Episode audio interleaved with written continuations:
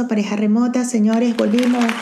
Estoy súper llena de adrenalina, además que estoy muy ansiosa, pero claro, hoy vamos a conversar como amigos. Para los que están viendo este video, van a notar que cambiamos de locación. Ya no estamos grabando en el mismo sitio donde solíamos grabar en los capítulos de pareja remota. Y eso es debido a que ya no estamos en Ecuador y por eso este capítulo va a estar enfocado en dar gracias Ecuador darle las gracias a ese maravilloso país y compartir algo de la información, compartir algo de nuestras experiencias dentro de este país. Esta es la sexta vez que grabo y les comento por qué. Resulta que cuando tú tienes tanto tiempo como el que tuvimos nosotros viviendo en ese país, que ya fueron cuatro años, tienes muchas cosas que decir, tienes muchas cosas que compartir, tienes como mucha información. Sin embargo, no toda esa información es relevante para las personas que están interesadas en el mundo del trabajo remoto e interesadas en convertirse en nómadas digitales y, por qué no, residir en ese maravilloso país. Sin embargo, yo soy muy mala resumiendo, yo soy muy mala para condensar las ideas y hablo, hablo, hablo, hablo y quiero ponerlo todo y quiero decirlo todo y quiero compartirlo todo. Y como les dije, no necesariamente todo es relevante. Por eso, en el cuarto intento, si no me equivoco, recurrí a mi focus group, que es eh, un grupo de amigos que son trabajadores remotos, otros no son trabajadores remotos, otros son como más de trabajos tradicionales. Y, bueno, nada, les compartí parte de la información que ya había grabado para que me dijeran, mira, sí, esto me interesa como trabajador remoto, posible nómada digital, o esto me interesa porque ya es nómada digital, entonces bueno, sí me interesaría saber esto del país. Eh, los que no tienen ningún interés de ser nómadas digitales, eh, que son los que trabajan de manera como más tradicional, en su casa, en su oficina, esto me parece curioso, pero como para ir de turista, el asunto es que entre todos terminamos condensando esa información que puede ser de mayor utilidad para ustedes. Y así llegamos a este sexto intento, que espero de verdad sea ya el último, donde trato de estar más calmada, de que esto sea una conversación de verdad amena para ustedes, para mí y que la información, que es lo más importante, llegue a ustedes. Dicho eso, lo otro que quería hacer en este video y ya antes de empezar es disculpar. Y disculparme porque disculparme porque he estado totalmente alejada de las redes sociales, he estado alejada del proyecto. Evidentemente ya vamos para un par de meses, si no me equivoco, que no publico nada de nada. Y eso se debe a que estábamos en pleno proceso de mudanza. Y con este tema del COVID, nada, los gobiernos están como improvisando y justo antes de, o, cuando ya crees que tienes todo listo, aparece una nueva un nuevo reglamento, un nuevo requisito, sumado a los requisitos que ya nos estaba pidiendo el país donde actualmente residimos y los procesos burocráticos dentro de Ecuador que se convirtieron por el tema del COVID en toda una proeza. Sumado a eso, otro punto es que eh, nosotros somos de nacionalidad venezolana y para el venezolano hacer cualquier trámite, cualquier trámite que tenga que ver con nuestro amado país es una pesadilla. Entonces, eso complicó muchísimo las cosas durante el último mes de estadía en Ecuador. Y por eso, nada, me atrasé muchísimo, mil disculpas, espero que no vuelva a suceder y si sucede, si llega a suceder, voy a tratar de tener suficiente backup para que siempre tengan información importante, porque esto también es un mundo que va cambiando muy rápido y siempre es importante estar como al día de la información relacionada al mundo del trabajo remoto y evidentemente los nómadas digitales. Entonces, Dicho esto, cinco minutos de, explicaciones. Espero que se queden hasta el final y hoy vamos a hablar de eso. Hoy vamos a darle gracias a Ecuador, gracias a Quito, que es donde em, residimos durante este tiempo. Y, y bueno, nada, estas son nuestras experiencias en ese maravilloso país. Así que señores, no les demos más larga a esto y bienvenidos a Pareja Remota. Cuatro años, cuatro años en Ecuador. Originalmente el plan era estar solo dos, pero eh, una cantidad de situaciones que no vienen al caso causaron o impusieron, nos impusieron el estar durante mucho más tiempo. ¿Eso fue malo? No, fue malo. Al principio fue bastante estresante, fue bastante, fue frustrante. Y fue frustrante porque em, nos gusta mucho apegarnos a nuestros planes. Nos gusta mucho que las cosas se hagan tal cual como nosotros las hemos planificado porque nos tomamos el tiempo de planificar las cosas. Y sin embargo, hay situaciones que salen de tu control y te las cambian. Por eso yo creo que es tan em, acertado ese dicho que dice algo parecido a uno hace planes o tú haces planes y el universo se ríe, algo así. A nosotros nos pasó eso, nosotros hicimos muchos planes y el universo se rió de nosotros. Entonces eso causó que nos quedáramos por más tiempo en Ecuador. Puntos positivos de que estuviésemos durante un periodo mucho más largo del que teníamos pensado. Primero, eh, pudimos compartir con amistades que hicimos en Ecuador, personas maravillosas que siempre van a estar en nuestro corazón. Incluso tuve la oportunidad de cuidar a Julián Consentido, que es un bebé maravilloso, hermoso, hijo de unos amigos.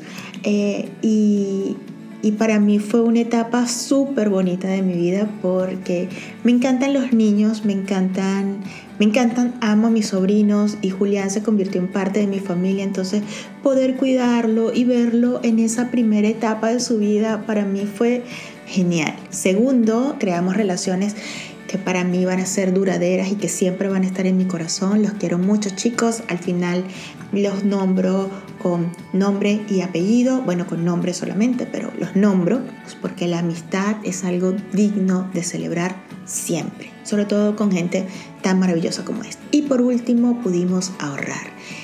Em, cuando tienes más tiempo, cuando no tienes que estar dando carreras, eh, te da la oportunidad, o por lo menos a nosotros nos dio la oportunidad de sentarnos y ahorrar.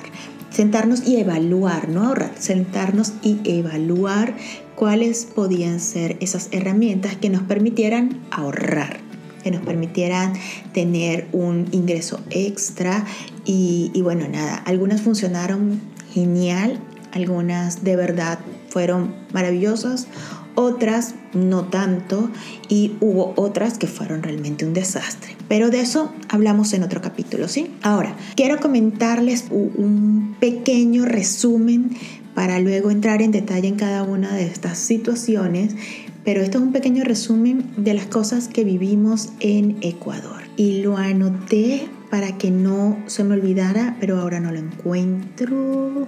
Aquí está. En nuestro tiempo de vida de Ecuador, esto fue lo que nosotros vivimos. Les cuento. Dos procesos electorales. Vimos en los quiteños el miedo ante la frase Vienen los indios. Vivimos la experiencia de arrendar en dos oportunidades, descubrimos el milagro de la guardería canina, evidentemente ventaja para Goyo José, descubrimos la comida coreana, frutas exóticas, que la vida a 2.800 metros de altura del nivel del mar puede ser seca, fría y con una falta de oxígeno considerable, sobre todo si eres una persona más tropical que has vivido como a nivel del mar. A esa altura, 30 pasos a una velocidad normal. No estamos hablando ni de correr ni, ni de acelerar el paso, simplemente caminar de manera normal. Y ya yo estaba sujeta de las paredes pensando que me iba a dar algo. Que te puedes despertar, esto me pareció súper interesante, te puedes despertar con una radiación UV de 10 y más de 10. Nosotros llegamos a ver radiaciones UV creo que de 12 o 14. Quizás estoy un poco exagerando, pero más de 10 si, vivimos eh, eso de que te de que hayan alertas en las redes sociales, en, los noticieros, alerta de radiación UV. Nunca lo habíamos vivido. En Quito es bastante común. Em, que puede granizar por una hora consecutiva y luego de repente va a salir el sol como sin nada. Y te estoy diciendo que esto pasa el mismo día entre las 8 de la mañana y las 6 de la tarde puedes tener tres climas diferentes a mí me pareció súper loco. que hay un equipo de fútbol que es el Morocho Perdido del el Barcelona Fútbol Club de España. Yo revisé, yo, yo pregunté, no revisé, yo pregunté y no, no tienen nada que ver.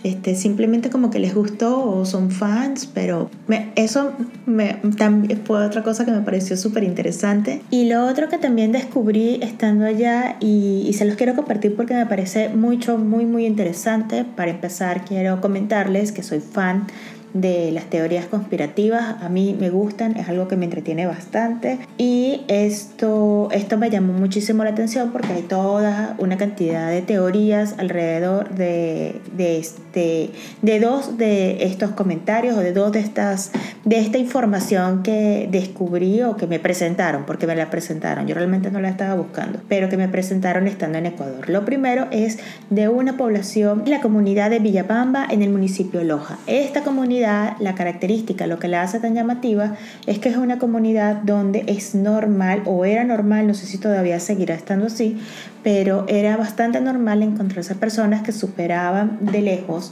la edad de 100 años. Y eran personas activas, eran personas que continuaban haciendo sus actividades cotidianas, eran personas que no perdían lucidez, eh, personas muy sanas, pero que superaban esta edad de los 100 años. Entonces, la investigación que había visto era de gente, eh, de científicos que estaban tratando de estudiar o que en algún momento intentaron estudiar a esta población para confirmar, para verificar si parte del motivo por el cual eran tan longevos era el tener una vida mucho más tranquila, mucho más serena, sin tanto sobresalto con una alimentación sana y balanceada porque vivían o consumían los productos que cosechaban, los productos que, producían dentro de esta misma comunidad, porque aparte era una comunidad que estaba un poco aislada. Reciente se ha convertido en una especie de spa o de centro improvisado para todas esas personas que andan buscando sanar a través del yoga, a través de una cantidad de actividades pero bueno, nada, eso me pareció muy interesante. Y el segundo punto es el padre Crespin. Para los que son, eh, les gusta el tema alienígena y les gusta todo lo que tiene que ver con este tipo de información, y les gusta la arqueología, em, no necesariamente tenemos que caer siempre en teorías conspirativas, pero que les gusta el tema arqueológico, arqueológico, histórico, bueno, y conspiranoico también. En Ecuador está la historia del padre Crespin. El padre Crespin fue un sacerdote de la iglesia católica, creo, que tuvo una muy buena relación con una etnia indígena de la zona en la que este señor vivía y estos indígenas le entregaron a él una cantidad de tablillas que se han convertido en base de muchas teorías de conspiración. Entonces me parece brutal y, por eso se los quería compartir, porque son cosas que estando en Ecuador y compartiendo con la gente de Ecuador me, comentaron y yo luego chequé, revisé y sí, es cierto y, es, es genial, me parecen datos súper curiosos. Lo otro que también yo disfruté muchísimo y ustedes pudieron verlo en muchos de los videos es que las flores en Ecuador, las rosas son gigantes. Todas las flores son hermosas, pero las rosas en particular tienen un tamaño descomunal. Por algo, Ecuador tiene como insignia uno de sus productos de exportación es la rosa. Exportan muchas rosas porque son sencillamente hermosas. Y no conforme con esto, tres cositas más ya para cerrar este resumen de nuestras experiencias. El primero, superamos el cáncer. Goyo le diagnosticaron cáncer estando en Quito, Ecuador, y lo superó en un periodo creo que de un año y medio. Pasó por una cirugía, excelentes profesionales de la salud veterinaria y también de la salud humana. De eso no tenemos ningún tipo de queja. Pero bueno, nada, superamos el cáncer, nos casamos. Bueno, ya nosotros estábamos juntos, pero formalizamos en Ecuador. Y em, superamos el COVID, no nos volvimos locos durante la pandemia, estuvimos haciendo cosas que yo creo que antes no habíamos tenido el tiempo de hacer, como sembrar, eh, tuve mi huertito, tuve un huerto dentro de la casa y, y nada, hicimos muchas cosas divertidas mientras estuvimos en la pandemia y superamos el estar encerrados. Y hasta el momento libres de COVID, check. Esperemos que siga así por siempre. Entonces, eso a grandes rasgos fue lo que vivimos en Ecuador. Ahora, ¿por qué vivimos en Ecuador? ¿Por qué elegir Ecuador? Para nosotros es súper importante eh, tres puntos que pueden ir mutando en el tiempo como no, o sea, pero hasta ahorita, eh, hasta ahora, hasta este momento, esos son los tres puntos que hacen, que marcan la diferencia a la hora de elegir un país. Y esos puntos son, el primero es que los procesos de legalización del estatus migratorio sean lo más ágiles, que el proceso para aprobar el estatus migratorio o la legalidad de nuestro estatus migratorio sea viable en un tiempo razonable y que sea lo menos engorroso posible. Es decir, em, el trámite en Ecuador duró aproximadamente unos tres meses, los requisitos fueron sencillos y eso a nosotros nos quita mucho estrés porque para nosotros es fundamental estar legal en el país donde residimos. Entonces, siendo que Ecuador tenía esta ventaja, ¿por qué no aprovecharla? La segunda, que el sistema financiero y tributario sea amigable, razonable, no amigable, que sea razonable, sobre todo para personas como es nuestro caso que trabajamos de manera remota. Es decir, nosotros no generamos pasivo dentro del país porque no trabajamos para empresas del país en el que residimos. Lo que hacemos es trabajar con empresas externas y traer riquezas al país donde residimos. Estamos de acuerdo que es necesario pagar tributo por eso, em, pagar impuestos, pero que sean razonables.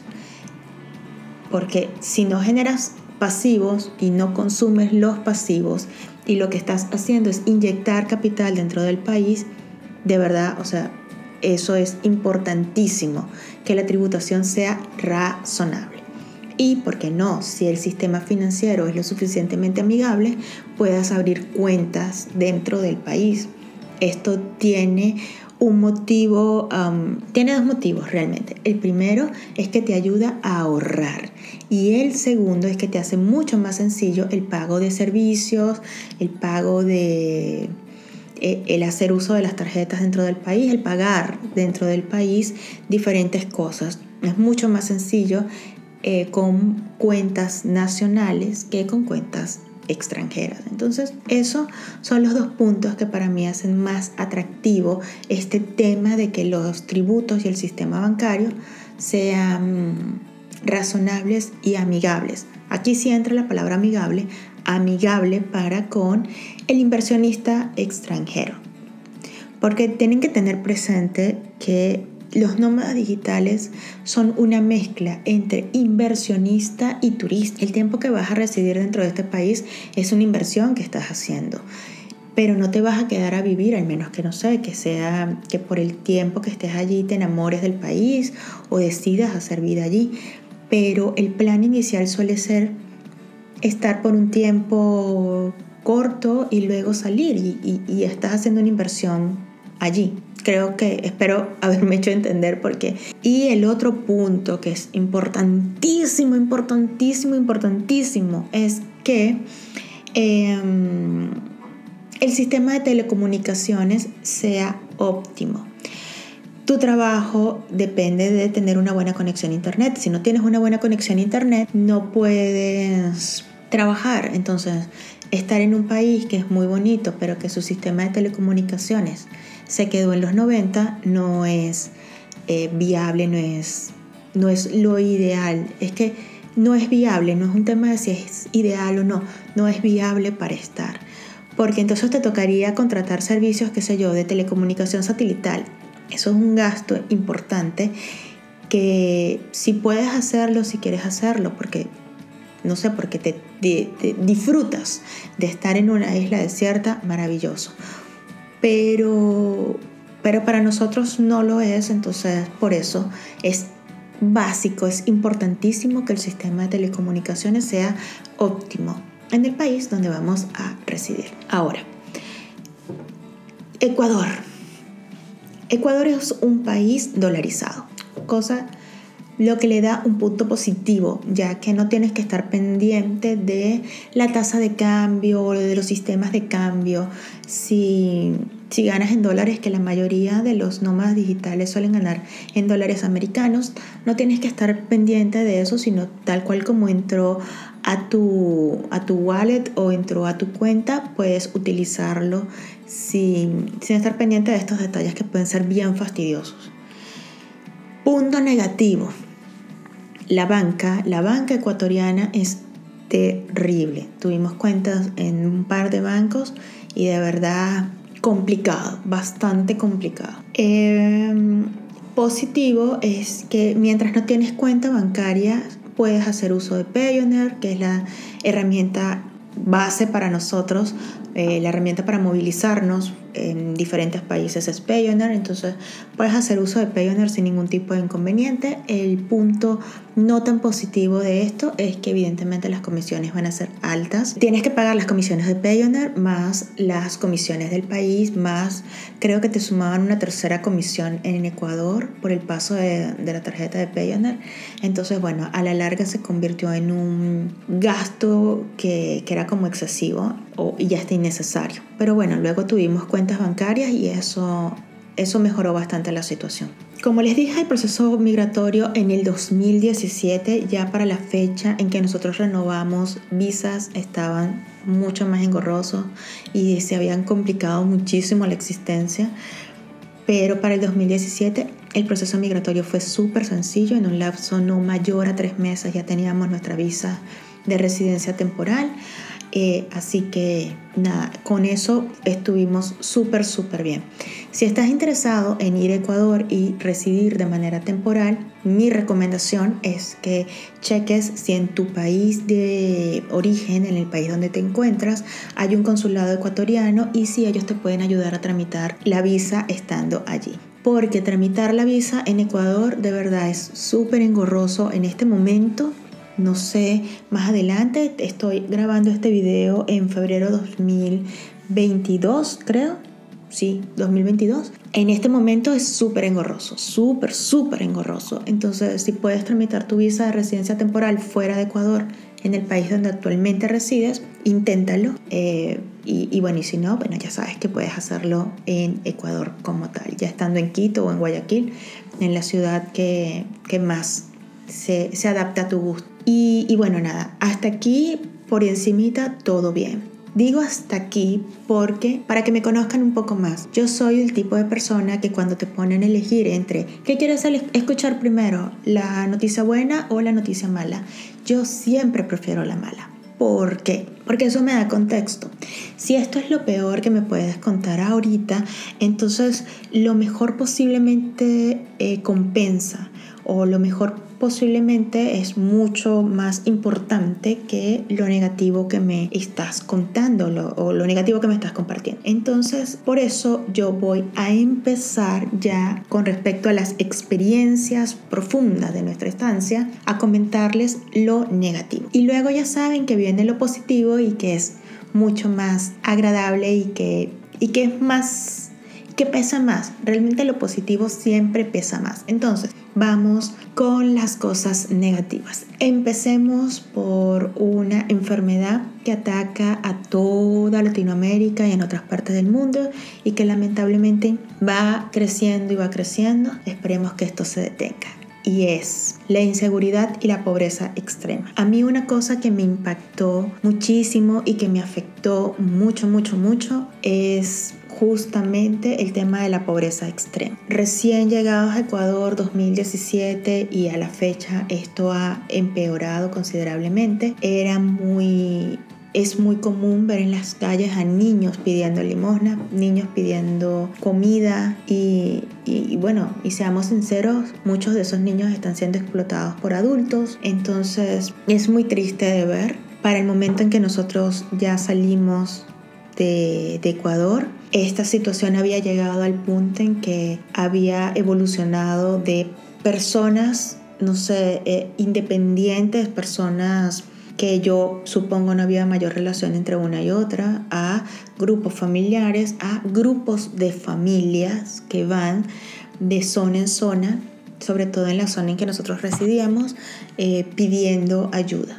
Eh, los motivos socioeconómicos por los cuales esto está sucediendo son bastante complejos, no voy a entrar en detalle, pero sí es importante que sepan que este tipo de situaciones evidentemente es suelo fértil para la delincuencia, para la inseguridad y de eso Ecuador en estos momentos está sufriendo, eh, está sufriendo bastante o poco, depende mucho de la óptica en la que se, en la, con la que se mire, pero sí es un problema que es real y que, es palpable. Eh, y la inestabilidad política Ojo, antes de continuar quiero comentarles que todos, todos mis comentarios siempre parten desde el respeto. Siento un gran respeto por Ecuador, siento un gran respeto por su gente, siento un gran agradecimiento por todo lo que me ofrecieron, pero no se puede tapar el sol con un dedo y estas fueron mis experiencias. Dicho eso, continuemos. La inestabilidad política y las revueltas sociales. ¿Recuerdan la frase vienen los indios. Para el 2019 eh, nosotros nos vimos envueltos en una revuelta bastante violenta. Una revuelta causada por una decisión eh, política, administrativa, que trajo como consecuencia la, desaprobación del pueblo ecuatoriano no de todo, pero sí de un grupo del pueblo ecuatoriano. Un grupo que causó mucho daño, sobre todo en el casco histórico y en diferentes zonas de Ecuador. Un grupo que, que realmente hizo mucho más daño que bien durante el periodo que estuvimos allí. Fue noticia nacional, fue una situación bastante tensa la que vivimos. Lo interesante es que esto no es aislado. O sea, 2019 nosotros teníamos dos años viviendo en Ecuador y no había pasado nada. Pero cuando esto se destapa durante el 2019, nuestros vecinos, nuestros conocidos en Ecuador, nuestros amigos ecuatorianos, nos comentaron que esto era común, o sea, era algo que sucedía con bastante frecuencia o a lo largo de la historia de Ecuador. Y bueno, nada, esto puede volver a pasar. Ellos nos, nos hicieron mención que lo raro era que no había pasado desde no recuerdo qué fecha, pero que eso es así, o sea, que de repente una comunidad, un, un grupo de personas puede llegar y simplemente porque no está de acuerdo con una decisión político-administrativa, tenga razón o no tenga razón, el administrativo, eh, eh, el poder público, tenga razón o no tenga razón, ellos simplemente si no están de acuerdo van, tumban un gobierno y montan otro. Por eso, la inestabilidad política y las revueltas sociales es algo de tener presente si em, decides ir a, Ecuador. Y últimamente si decides ir a cualquier país latinoamericano, eso eso no sé, de verdad que no sé qué está pasando. O, no todos los países latinoamericanos, pero varios países latinoamericanos últimamente se hacen noticia por este tema de las revueltas sociales, de las revueltas políticas. Entonces es importante tenerlo en consideración. Y un último caso, una última situación, y aquí quiero ser bien clara y ser bien responsable con mis palabras, porque un tema difícil. Sin embargo, como mujer, como persona, sobre todo, creo que es importante o compartir esta situación. Yo creo que la palabra es compartir esta preocupación. Entonces, es, en el caso de las mujeres, les invito a tener un cuidado extra, a tener mayor precaución a la hora de visitar Ecuador. ¿Por qué? Porque hay situaciones que afectan realmente a la mujer. Quiero dejar claro este punto para mí la violencia no tiene género. Violencia es violencia, punto, se acabó. Ahora, sí, en Ecuador hay una situación de violencia que afecta de manera más intensa a las mujeres. Entonces, si vas a ir a Ecuador, si quieres disfrutar de este maravilloso país, porque vale la pena conocerlo, por favor ten precauciones. Y, y si quieres informarte más de este tipo de situaciones, te invito a checar en la prensa nacional. Y bueno, hay muchos otros factores que me resultaron complicados de digerir e incluso de entender. Sin embargo, eso sí creo que es más enfocado a la persona que está realmente interesada en trabajar de manera remota, que realmente está interesada en trabajar em, de ser un nómada digital y residir en el país. Para eso... Eh, Vamos a hablarlo en otro momento. Si les interesa, por favor, déjenlo en la cajita de los comentarios y con gusto, con gusto conversaremos acerca de este tema a profundidad. Igual en un futuro no muy lejano, pretendo hacer una como más información con respecto a esto, lo que realmente afecta a los nómadas digitales, a los trabajadores remotos, pero en términos generales, como les dije, esto es las cosas menos positivas que puedes encontrar en Ecuador. Ahora, ah, vamos ya terminando el trago amargo, ya terminando, ya pasando las malas noticias, vamos con las buenas para que vean que pesan, que son más importantes, que son más grandes. Eh, no hacen tanto ruido, pero sí, sí, sí están allí presentes y están allí presentes para que nosotros de una manera muy consciente y muy responsable la disfrutemos. Entonces, vamos con las cosas positivas. Les dije que el clima era seco y frío, pero a mí me resultó súper agradable. ¿Cómo resuelves esa situación? Bueno, teniendo un humidificador en tu cuarto y listo. Porque sí, la humedad es bastante baja en Quito, bastante baja. Eh, y eso nada te afecta las mucosas, te puede afectar un poco la piel, pero los días en Quito son geniales, de verdad. Mucha luz, poca nubosidad. De repente sí te aparecen unos bancos de nubes enormes y chubasco, lluvia, granizo y tal. Pero a mí eso me pareció genial. O sea, a mí eso me pareció tan, no sé, tan, tan activo, tan, tan interesante, tan ay, tan inesperado, a mí eso me encantó. Entonces, el clima en Quito es de las cosas que yo más disfruté. Yo no tanto, John, esto le pareció una pesadilla, pero para mí, a mí me encantó. Entonces, para mí, punto positivo, el clima en Ecuador. Lo digo y lo ratifico. Ah, de por sí un señor, esto es una anécdota, esto es una anécdota. Un señor en un taxi me comentó, porque yo siempre le cuando subía en el transporte público o en los taxis. Eh, cuando subía en los taxis y, empezaba a conversar con la gente, em, los señores o las señoras o el que me estuviera manejando, cuando les comentaba acerca del clima en Quito, se extrañaban, porque incluso al quiteño no le, no le resulta tan atractivo el clima. Y, y este señor me dijo que el clima, que lo anoté, el clima en Quito es como la mujer, que cambia de opinión sin previo aviso. Y, nada, me pareció anecdótico y a mí me pareció súper gracioso, entonces bueno, y por eso quería compartirlos con ustedes. Ahora, la temperatura promedio en Quito rara vez supera los 20 grados y es muy muy raro que sea inferior a 10. Sin embargo, la sensación térmica cambia drásticamente cuando estás en el sol a cuando estás en la sombra estamos hablando de una diferencia, por lo menos eh, a mi parecer, no sé porque no, no, no, tengo instrumentos como para medirla o no tenía instrumentos como para medir la sensación térmica eh, bajo el sol o bajo la sombra, pero yo sí sentía unos 4 grados. De por sí es bastante común ver al quiteño siempre con un abrigo, sino en la mano puesto, porque los cambios, la sensación térmica de verdad varía muchísimo y muy rápido los días que hay radiación por encima de 10 no es que ves que se derrite la calle para nada.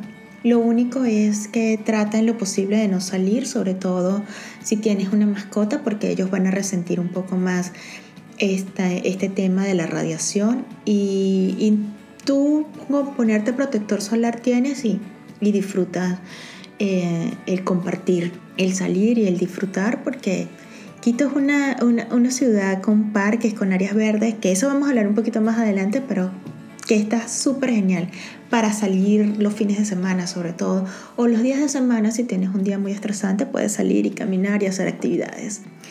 A profesionales de la salud, ya les comenté, Goyo, gracias a estos médicos, a estos veterinarios, superó el cáncer sin mayor tipo de inconvenientes. Nosotros estuvimos en dos situaciones de salud complicadas.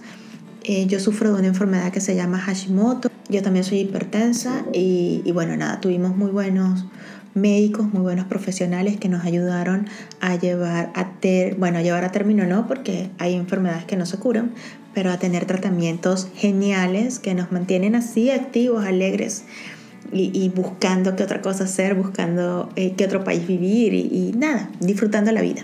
Entonces, Espacios Verdes Quito tiene para mí parques muy hermosos y les comento cuáles fueron mis dos parques favoritos. El primero es el parque Huanguitagua o Metropolitano. Es para mí un parque, es un parque boscoso que está en la parte alta de, de Quito, está, está en uno de los extremos porque Quito es un valle o Quito está en un valle, entonces está en una de las montañas. Es un parque bastante extenso donde puedes hacer senderismo, puedes hacer bicicross, puedes hacer un montón de actividades. Además, en un día despejado tienes acceso primero a ver prácticamente todo centro norte de Quito y ah, del otro lado en el otro extremo puedes ver los volcanes. Es una vista espectacular puedes ver los volcanes y los valles. Entonces ese para mí es mi parque favorito Además tiene un, creo que ya lo dije, pero si no lo dije, tiene una sección especial para perros. De verdad que es un parque súper lindo. Hay obras de arte a lo, a lo, largo del parque o a lo extenso del parque. Si vas caminando te vas a encontrar con obras de arte, con unos pasadizos, con unas estructuras antiguas. Eh, es súper lindo. Entonces si tienes la oportunidad de ir al Parque Huanguitagua, vaya al Parque Huanguitagua y se come un helado de Salcedo que lo puedes encontrar a la salida del parque. Son unos heladitos que te los muestro acá, muy lindos. Son, primero son bonitos, son vistosos y segundo son súper ricos. A mí me encantaron. El otro parque que teníamos cerca es el Parque La Carolina, que es un parque también extenso, es un parque que está en medio de la ciudad. Tiene un área también para perros, tiene un área para atletismo, es un parque como más de ciudad. Es un parque que tiene más centros deportivos, tiene más cosas como para hacer en grupo, de, relacionadas con el deporte y es un parque también muy visitado durante el fin de semana por familias. Entonces, ese es el Parque La Carolina. Para mí, esos son mis dos parques favoritos en Quito. Otros planes que puedes hacer eh, en Quito, otras cosas interesantes de hacer en, en esta ciudad es Puedes ir al casco histórico, que es uno de los cascos, o es el casco histórico mejor conservado de Latinoamérica. Es bastante extenso, hay una gran cantidad de museos alrededor. Hay museos antes de llegar al casco histórico, si vas de centro norte hacia el sur, vas, eh, te encuentras con dos o tres museos bastante grandes y muy interesantes también. Y dentro del casco histórico, evidentemente, hay zonas hay espacios dedicados a esto, a ser museos, que son geniales para conocer. Está la casa presidencial ahí en en pleno casco histórico frente a la plaza que ahorita no recuerdo, pero está la casa presidencial y hay unos días que puedes ver el cambio de guardia muy temprano en la mañana. Son, son actividades bastante divertidas, entretenidas de hacer. Y si tienes el tiempo, el fin de semana y el clima está agradable, puedes cerca de X Centro, que es un centro comercial, centro norte, puedes tomar el autobús, el bus turístico este que encuentras en muchas ciudades del mundo. Puedes tomar este bus y te hace el recorrido por las diferentes zonas de entretenimiento de, dentro de Quito. Entonces, otra actividad que puedes hacer o porque nosotros hicimos como un par de veces porque no somos mucho de disfrutar de la vida nocturna es ir a la Foch, que es la zona rosa. Es un espacio bien agradable, muy joven, muy activo. Ha bajado evidentemente el tema de la concurrencia en esta zona por el COVID. Y, pero, pero nada, sigue siendo, sigue siendo un, sitio, el sitio donde la gente va y va de rumba, va de, de fiesta, de farra y, y lo disfrutan full. Otro sitio sí que les pueda recomendar a ver si Ah, también puedes hacer, hay un emprendimiento que a mí me gustó muchísimo, muchísimo. Espero que se mantenga y que tengas la oportunidad de, disfrutar de él si vas a Quito o si estás en Quito y no lo has hecho, anímate y ve, que son los emprendimientos relacionados con las cervezas artesanales. En Quito, en Ecuador, creo que es un movimiento ya ecuatoriano, están muchas personas o hay un grupo de personas importantes que están haciendo su propia cerveza y son bien ricas, de verdad. Puedes ir a centros eh, donde las preparan y tienes la oportunidad de, pasar por un proceso de degustación de la cerveza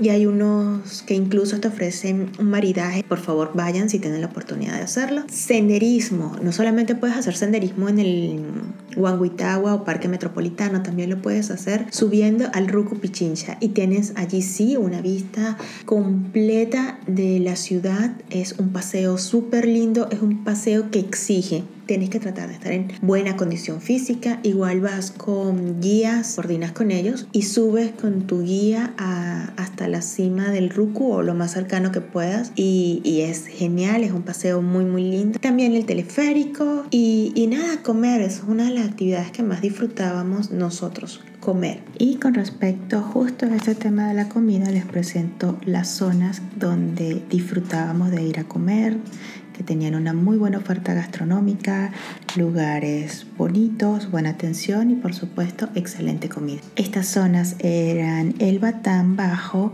eh, Bella Vista, La Paz y yo creo que eran todas, eran como que las la colina, la floresta eran otras dos zonas que también visitábamos para comer y bueno, habían muchas más opciones de restaurante, pero esas eran las zonas donde más disfrutábamos, donde estaban los sitios que, más nos gustaba, tanto en atención como la preparación local, todo. El mercado de Iñaquito, que también es un paseo digno de hacer por lo menos los fines de semana y en la semana también. Es un mercado que siempre está activo después de las 8 de la mañana, si no me equivoco. Em, eso creo. Ah, los jugos en el mercado de Iñaquito, cualquier jugo es divino, especialmente el jugo de coco, el jugo de alfalfa con naranjilla o alfalfa con cualquier cosa. Es muy rico. Y sigamos con transporte. En Ecuador existen varios tipos de transporte, en Quito por lo menos puedes utilizar el trole, puedes utilizar la ecovía, puedes utilizar los buses, también tienes la opción de taxis del país, taxis locales, que son los taxis amarillos, y Uber o Cabify. Uber y Cabify. Hay otras dos plataformas que nunca llegué a utilizar, pero de, las plataformas como más em, mencionadas, más, más, más comunes, están Uber y Cabify. Ahora, si em, mis recomendaciones, eh, la ecovía ha colapsado eh, con respecto a la cantidad de usuarios, entonces con el tema del COVID no sé si sea tan seguro montarse en la ecovía actualmente porque de verdad van full de personas. Lo mismo pasa con algunos autobuses dependiendo de la dirección a la que te vayas a mover o el destino, cuál sea tu destino. los taxis amarillos, lo único que te invito a tener pendiente o al pendiente es que cuando subas al taxi, veas que la persona o le confirmes a la persona o le pidas a la persona que active el taxímetro. De lo contrario, eso puede ser una situación un poco incómoda en el momento de bajarte, que no es necesario pasar, solamente con pedir que te coloquen el taxímetro ya. La calidad de los taxis amarillos ah, a veces puede ser bastante deplorable, otros están en excelentes condiciones, depende también, me imagino, mucho del chofer. Uber, Uber no tiene la misma calidad de servicio que podrías encontrar en Norteamérica o en Europa. Y eso es importante que lo tengas presente, ya que el servicio realmente no es muy bueno. Pero es muy económico, entonces mm, una cosa compensa la otra. Igual nosotros no usábamos mucho Uber porque estábamos, vivíamos en una zona muy céntrica y caminábamos. No usábamos prácticamente el transporte, ni público ni privado. Eh, por estar bien ubicados podíamos hacer muchas de las diligencias o muchas de las cosas que teníamos que hacer fuera de casa, las hacíamos a pie, las caminábamos para, para, hacerlos, para hacerlo, incluso eh, ir al restaurante. Entonces, eh, eso, eso me parece un plus. siempre que estés bien ubicado, necesitarás más o menos, o depende de tu ubicación, requerirás de más o menos el uso del transporte público o, bueno, o, semi privado o privado como, como los que te ofrecen la plataforma. Eso con respecto al transporte. El costo de vida en Quito fue una de las cosas que también nos pareció súper atractiva porque es bastante accesible. Sobre todo cuando tú trabajas o cuando trabajas para compañías eh, externas al país y no estás limitado por la banda salarial del país. Entonces, bueno, eso te da ciertos privilegios, te da ciertas ventajas a la hora de residir en esta ciudad. Y vamos a empezar con la vivienda. Es el departamento donde residíamos. El departamento estaba ubicado en la calle Guillermo Reis em, con Juan Bosingle. Em, eso es el sector La Paz. Es una zona bastante céntrica entre la 6 de diciembre y la González Suárez. Es una zona totalmente residencial o era bastante residencial en el momento en que nosotros vivimos allí. Es súper lindo, a mí me encantaba ese departamento, espacioso, dos habitaciones, dos baños, sala comedor, todo lo que están viendo en este video. Nosotros pagábamos de arriendo 650 dólares, incluyendo servicio de agua corriente y agua caliente, más la alicuota. La alicuota es lo que en Venezuela llamamos condominio o el pago por los servicios internos del edificio. El mantenimiento, limpieza, guardias, etcétera, etcétera. Con respecto a electricidad, en electricidad nosotros gastábamos unos 30 dólares mensuales. Internet teníamos un plan que era 50-50, 50 gigas de subida, 50 de bajada. Y se pagaban 40,88 más impuestos. Salud, nosotros pagábamos 110 dólares más impuestos por los dos, por John y por mí. Eso era el paquete familiar. Alimentación, unos 450 dólares mensuales. Entretenimiento, unos 200, a veces podía ser un poquito más, a veces poquito menos, pero en términos generales creo que más o menos por allí iban los montos. Luego tenemos ah, los gastos de Goyo. En Goyo se gastaban unos 300 dólares.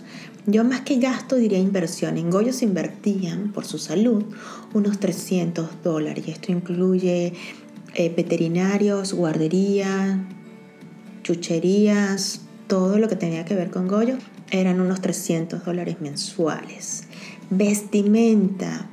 Aquí, nada, nosotros trabajamos desde casa, no gastamos muchos zapatos y definitivamente eh, gastamos más en pijama y en andar cómodo que en comprar otro tipo de ropas. Entonces, teníamos un presupuesto que rondaba los 500 dólares eh, anuales por cada uno. Y en transporte coloqué 100 dólares por colocar un monto. Como les dije, poco usábamos transporte público o privado, pero bueno, nada, cuando, cuando era necesario, cuando íbamos a distancias más largas de las que podíamos hacer a pie o en bicicleta incluso, entonces nos mm, usábamos Uber y sí, puede ser que sí en alguna oportunidad hayamos llegado a gastar estos 100 dólares mensuales. Estos serían los montos a grandes rasgos y quiero aprovechar para preguntarte si estás suscrito y si no estás suscrito te invito a que te suscribas, marques la campanilla y nos dejes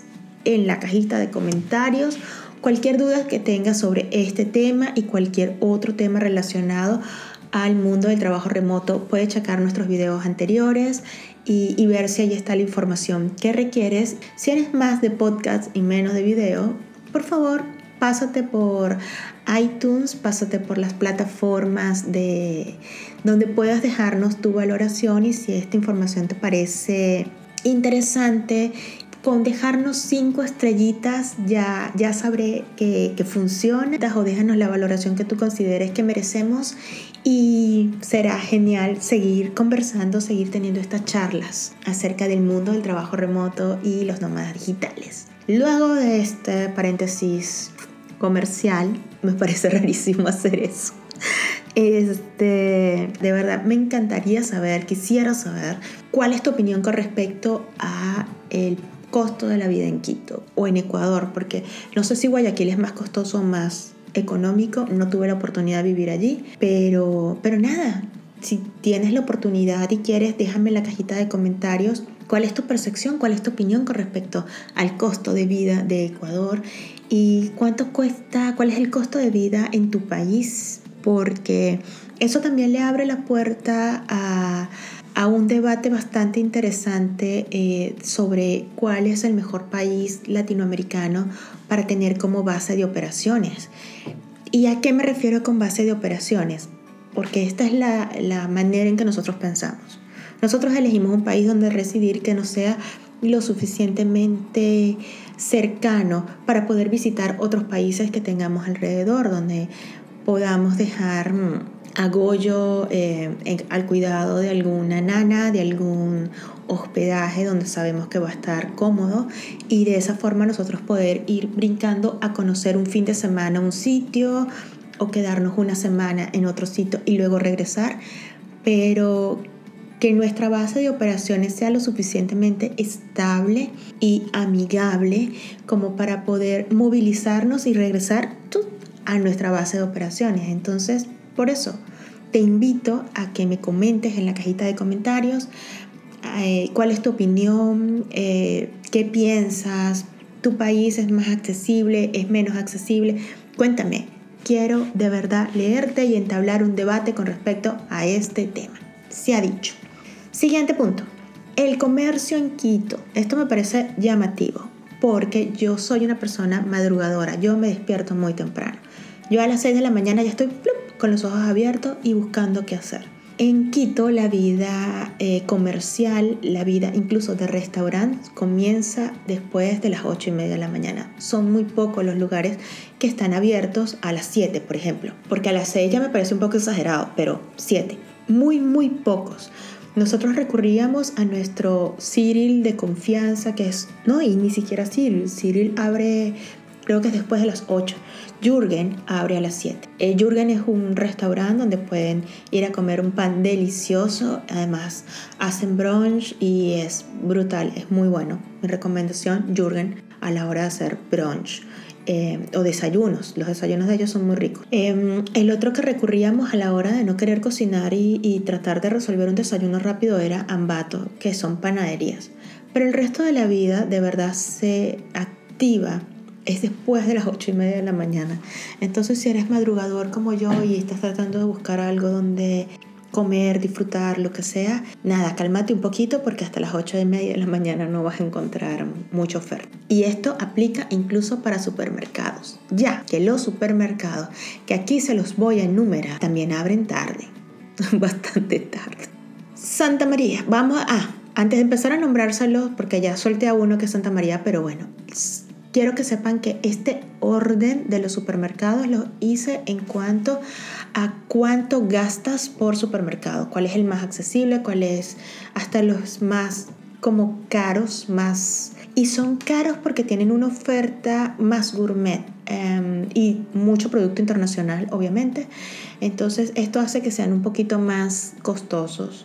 Sin embargo, siendo que la comida en Ecuador está regulada Nunca hice la comparación de cuánto costaba un producto aquí versus un producto allá. Pero, pero sí hubo gente que me dijo que sí, que sí, que, que, los últimos que voy a nombrar sí eran más caros por céntimos, pues, pero que sí había una diferencia de precio. Sin embargo, no puedo dar garantía de ello porque nunca, nunca hice la comparación, jamás.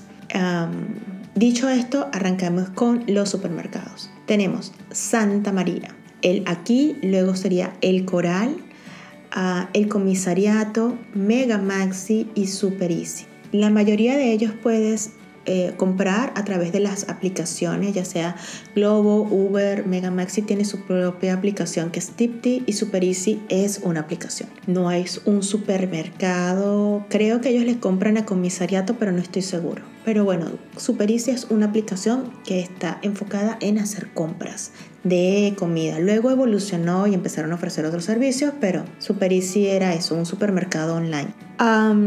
Con respecto a las aplicaciones, no creo que esto vaya a mejorar, de por sí veo difícil que mejore, eh, pero la compra por aplicaciones, las compras de mercado por aplicaciones, que nosotros lo hacíamos porque es lo más práctico mm, eh, para nosotros, eh, suelen ser bastante caóticas. Tú puedes hacer un pedido, no necesariamente ese pedido te va a llegar tal cual como tú lo pediste, en ocasiones incluso la calidad de, ciertas cosas mm, ni siquiera deberían estar aptas para el consumo, no son aptas para consumo, entonces es un tema de saber que tienes que lidiar con atención al cliente, que no siempre son amigables. Entonces, si quieres un servicio mucho más personalizado, mucho más detallado, te recomiendo que uses Tipti, que es para Megamaxi o Super Easy. Ellos sí se tomaban el tiempo de llamarte y notificarte si había o no había un producto. El resto era como que tirar las cosas en una bolsa y despacharlos sin importarles mayor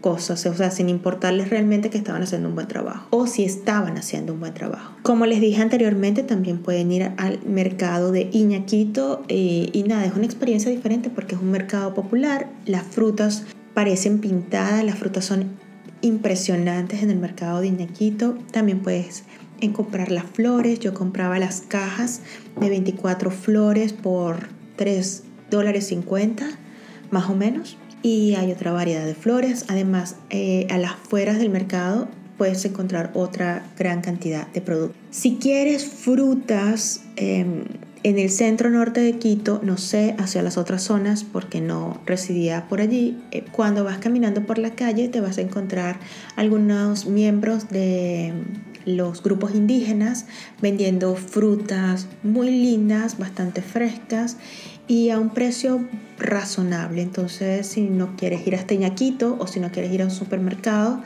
a comprar la fruta del día, puedes ir caminando y, contar con que vas a encontrar alguna de estas personas y comprar tu fruta directamente a el fabricante. Creo que ellos son, bueno, fabricante no, a la persona que la siembra, ¿cómo se llama eso? Al productor comprárselo directamente al grupo productor. Entonces, esa puede ser una opción bien chévere.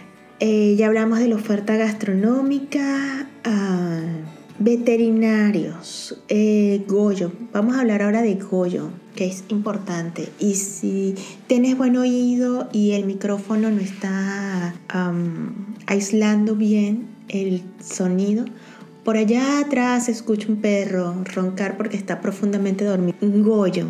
¿Qué, ¿Qué tal la vida de Goyo? Goyo en Quito fue bastante feliz. Fue un perro súper equilibrado, fue un perro que, que, lo pasó genial. Y sé que lo pasó genial porque, porque se le notaba, se le notaba en el pelo, un pelo brillante. Eh, Goyo tiene 12 años y en Quito, en Ecuador, brincaba, corría.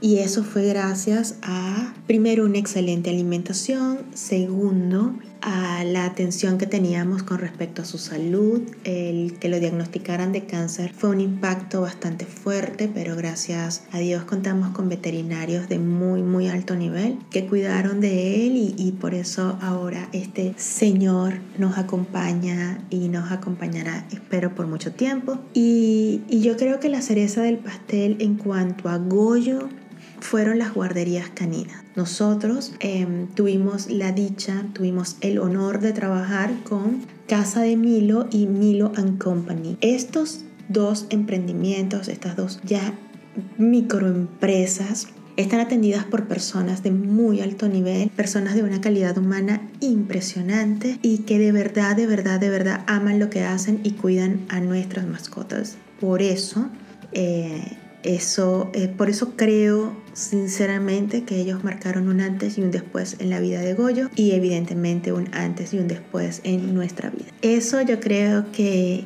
que es lo que tengo para compartir con respecto a mi querido Goyo y su experiencia en, en Quito. Y bueno, ya para finalizar, quiero primero ratificar lo que dije hace un rato de, que Ecuador tiene cosas maravillosas para ofrecer. Que lo malo, lo malo lo que pasa es que hace mucho ruido, pero lo bueno siempre es más. Lo bueno siempre es más abundante, lo bueno siempre está presente. Quito, eh, que es la ciudad que, donde residimos, me, me, regaló muchas experiencias maravillosas, me regaló, me regaló la oportunidad de ser un mejor ser humano. Y Ecuador como país tiene una biodiversidad que es una locura, es un país hermoso, con unos paisajes que en lo particular a mí me hicieron sentir chiquitita, chiquitita ante el poder de la naturaleza y enormemente dichosa por tener la oportunidad de presenciarlo. Y eso, eso es lo que queda